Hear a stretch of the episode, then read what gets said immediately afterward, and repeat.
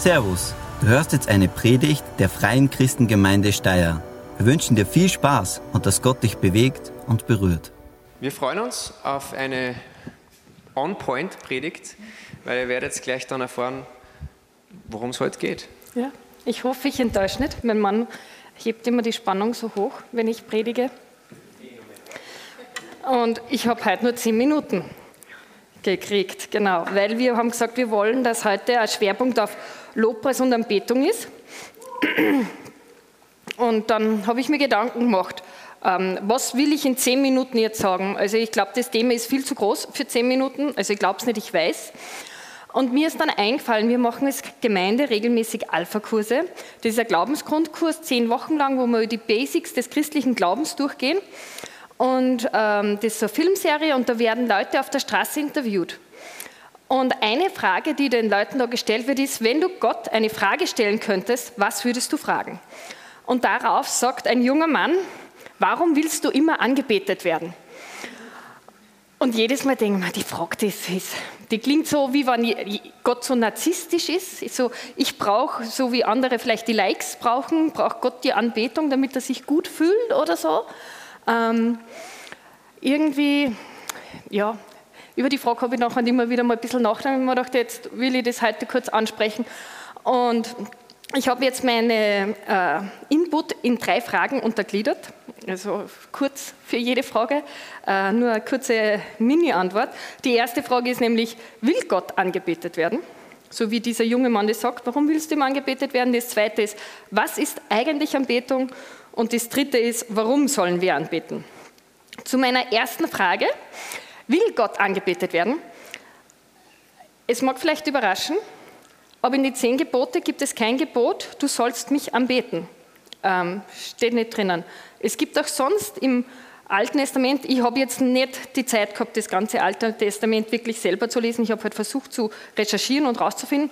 Es gibt kein Gebot, wo, wo so formuliert ist, wir sollen Gott anbeten das Gott zu seinem Volk gegeben hat, was ich sehr interessant eigentlich finde. Ähm, es gibt das Verbot, andere Götter anzubeten, aber es gibt kein Gebot, dass wir Gott anbeten sollen. Es gibt dann relativ viele Gebote, wo immer Gott Opfer darbringt. Dann ist die Frage, ist das Anbetung? Also ist das auch das Gebot, Gott anzubeten?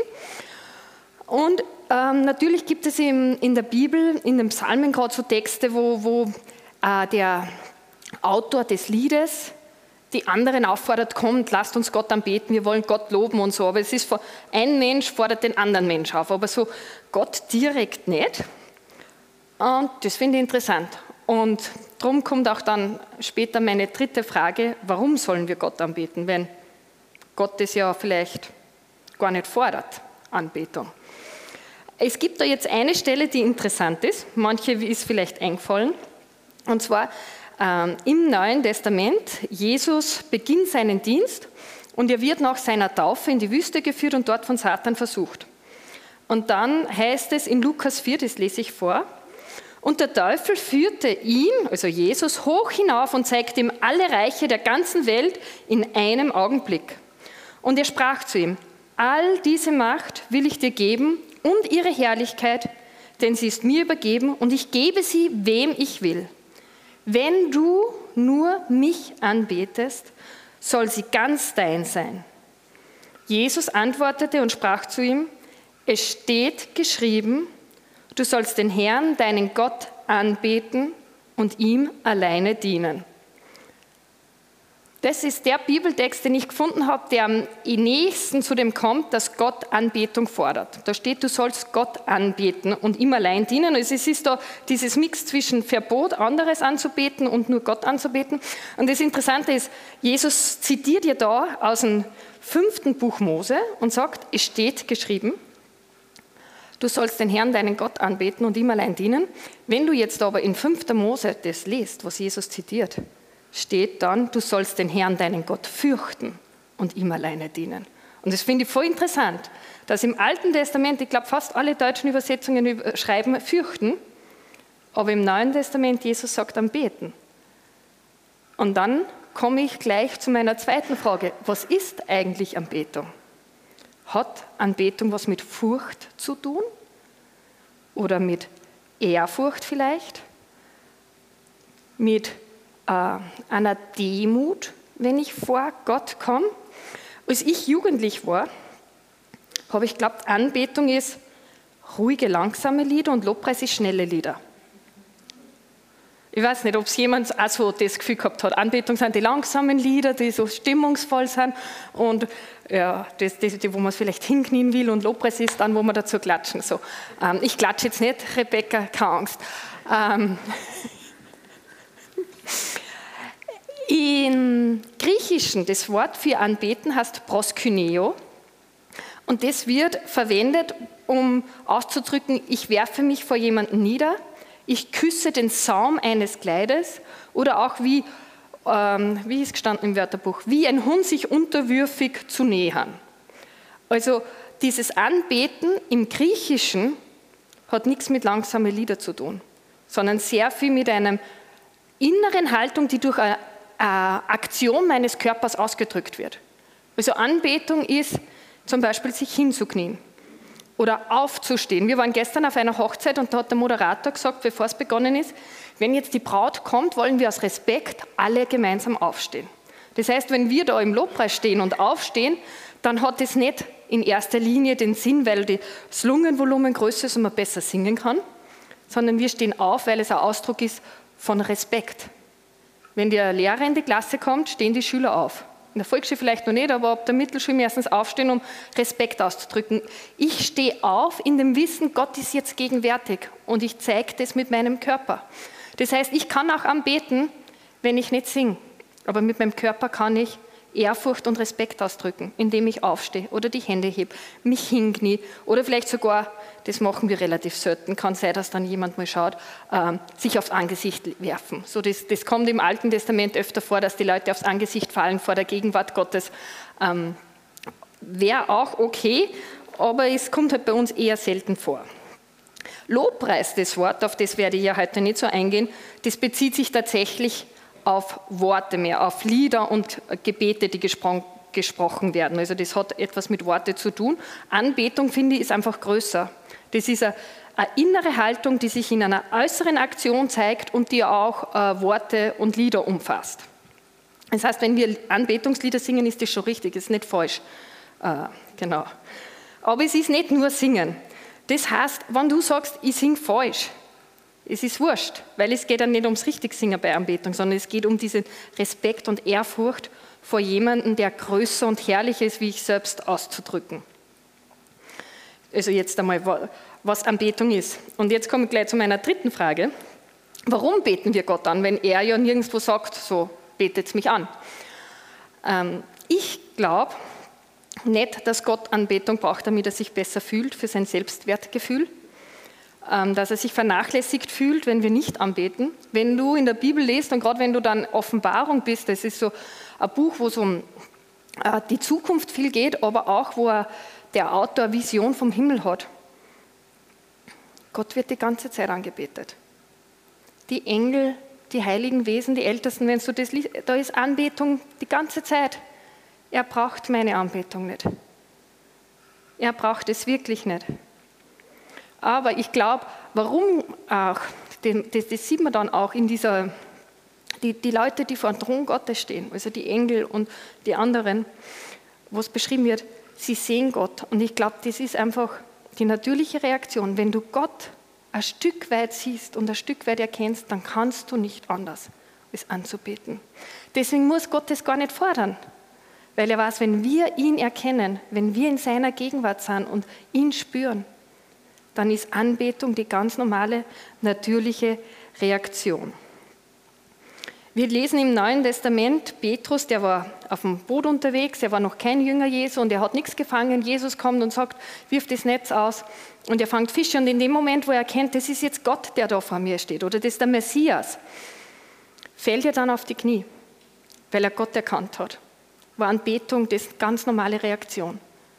Äh, Maria, ihr Bruder Lazarus war tot. Jesus ist gekommen, hat Lazarus von den Toten auferweckt. Was hat sie gemacht? Sie hat seine Füße mit Tränen gewaschen und geküsst. Das ist Anbetung, was sie da gemacht hat. Das ist vielleicht dasselbe, wenn da irgendwas Krasses passiert und man dieses Wow, Also das ist, ich glaube, das wird uns passieren, wenn wir Gott in seiner Herrlichkeit sehen, ist das einmal ein ganz langes Wow. Also wir können gar nicht anders dann, als Gott anzubeten. Weil wir erkennen, es gibt jemanden, der so herrlich ist, so mächtig ist, so heilig ist, der würdig ist, der schöner ist, als wir uns vorstellen können und so gnädig ist und sich in seiner Liebe uns zuwendet. Der es nicht nötig hat, der uns nicht braucht, aber er uns trotzdem will. Und das führt uns zur Anbetung. Das bringt mich zu einer Demut, weil ich erkenne, wer bin ich? Ich bin ein Mensch, mein Leben ist ein Hauch im Wind.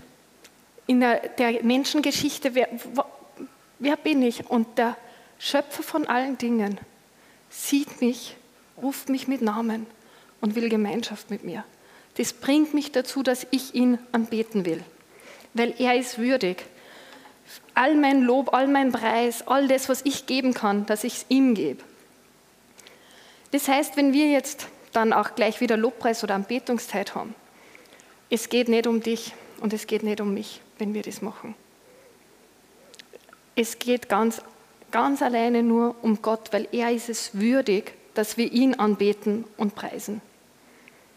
Es geht nicht darum, dass wir in so eine schöne Stimmung kommen, weil die Lieder so schön sind. Das ist nicht der Schwerpunkt. Der Schwerpunkt ist, dass wir Gott den Platz geben, der ihm gebührt. Viele Leute lieben Lobpreis, weil sie sagen, ich fühle mich gut im Lobpreis oder ich fühle mich da noch besser. Das ist ein schöner Nebeneffekt. Aber das ist nicht der Grund, um Lobpreis zu machen, weil ich mich dann besser fühle. Es ist auch nicht, es geht auch nicht darum, ob du das Lied magst was Lobpreisteam spielt. Weil es geht darum, dass wir Gott den Platz geben und ich kann Gott anbeten mit einem Lied, das mir nicht gefällt. Ich kann Gott anbeten mit falschen Tönen, aber die Worte können trotzdem immer noch das ausdrucken, dass er allein es würdig ist und äh, verdient angebetet zu werden. Und so ist meine Predigt to go, mein Merksatz für heute. Umso mehr wir Gott erkennen, umso mehr wollen wir ihn anbeten. Und umso mehr wir Gott anbeten, umso mehr werden wir erkennen. Das ist ein Kreislauf, wo wir mehr und mehr Gott den Platz geben, der ihm gebührt. Und ich finde es auch so schön, wenn du in der Bibel liest, die Geschichten, der Großteil der Geschichten, wo Menschen die äh, Herrlichkeit Gottes in einer Art erfahren haben, wie es nicht alltäglich ist, war Alltag. Es war Jakob, der sich hingelegen hat zum Schlafen und eine Vision des Himmels dann gehabt hat, ein Himmelsleiter. Es war Mose, der seine Schafe gehütet hat und dann war ein Dornbusch, der gebrannt hat. Es war Maria, die wahrscheinlich im Haushalt gearbeitet hat und ein Engel ist gekommen und hat gesagt, die Herrlichkeit des Herrn kommt über dich. Gott ist nicht nur da, wenn wir uns gemeinsam treffen. Anbetung ist etwas, was unser ganzes Leben ist. Das ist in unserem ganz normalen Alltag. Das kann sein, wenn du Geschirr abwaschst und vielleicht im Neben, nebenbei hast ein bisschen Lobpreismusik, dass du total berührt wirst. Oder du bist im Auto unterwegs. Gott ist nicht beschränkt auf das, wenn wir uns da treffen. Aber er liebt es, wenn wir uns treffen und ihm Zeit geben und ihn anbeten. Bei Anbetung, es geht nicht um mich, es geht nicht um dich, es geht ganz allein um Gott. Und umso mehr wir Gott erkennen, umso mehr werden wir ihn anbeten und umso mehr wir ihn anbeten, umso mehr werden wir Gott erkennen. Und ich glaube, meine zehn Minuten sind um. Wir nehmen uns jetzt Zeit, um Gott auch wirklich anzubeten. Ich bete noch und Thomas, Rebecca, Roland, ihr dürft euch schon bereit machen. Allmächtiger Schöpfer, ich danke dir, dass du in deiner Gnade dich uns zuwendest, dass wir zu dir vor deinen Thron kommen dürfen und dich anbeten, loben und preisen dürfen dass du uns Zutritt gewährst in deine Gegenwart. Ja, dass du dich sehnst danach, dass wir in deine Gegenwart kommen, obwohl du uns nicht brauchst. Willst du uns haben. Und ich danke dir, dass wir dich loben und preisen dürfen. Und dass das uns verändert, wenn wir dich anbeten. Und ich danke dir, dass du auch, wenn wir dich anbeten, uns begegnest. Amen. Vielen Dank fürs Zuhören. Wir hoffen, dass dir diese Predigt weitergeholfen hat. Wenn du mehr über uns wissen willst oder Fragen an uns hast, besuche unseren Gottesdienst in Steyr und schau auf www.fcg-steyr.at vorbei. Wir freuen uns auf dich.